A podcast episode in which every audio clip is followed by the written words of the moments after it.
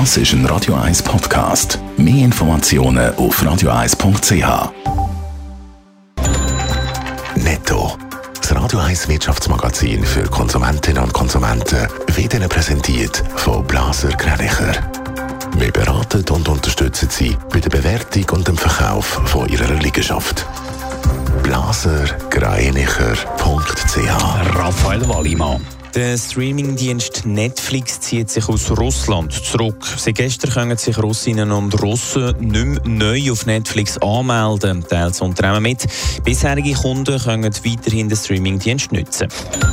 Der Euro ist gestern Abend kurz weniger wert als der Franken. Das erste Mal seit der Aufhebung vom Mindestkurs 2015 ist der Euro unter dem Wert vom Franken. Jetzt ist der Euro wieder ein bisschen mehr wert und zwar 1 Franken 0025.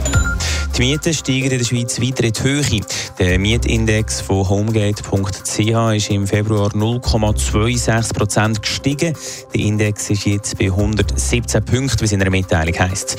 Kantonal gibt es massive Unterschiede. Im Kanton Graubünden sind Angebotsmieten 2,15 Prozent gestiegen, im Kanton Zug 0,56 Prozent gesunken. In der Corona-Krise ist die Arbeitslosenquote in der Schweiz zwischenzeitlich gestiegen. Mittlerweile erholt sich die Lage auf dem Arbeitsmarkt aber langsam. Raphael Wallimann, heute hat das Staatssekretariat für Wirtschaft SECO die Arbeitslosenzahlen für den Monat Februar veröffentlicht. Wie präsentieren sich die? Der Trend der letzten Monate geht weiter. Ende Februar ist knapp 118.000 Menschen in der Schweiz arbeitslos gemeldet. Das sind 4.300 weniger als im Vormonat.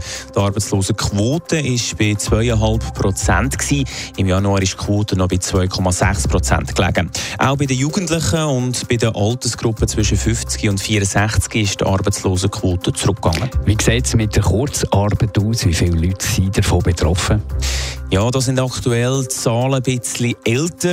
Im Dezember sind 42.000 Personen in der Schweiz von Kurzarbeit betroffen gewesen. Das sind etwa 2.500 Personen weniger als im Vormonat.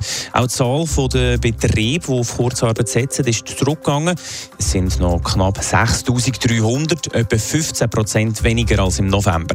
Außerdem sind in der meldepflichtigen Branche im Februar etwa 68.000 Stellen offen gewesen. Das ist ein Zunahme innerhalb von einem Monat von über 9000 Stellen. Netto, das Radio 1 Wirtschaftsmagazin für Konsumentinnen und Konsumenten.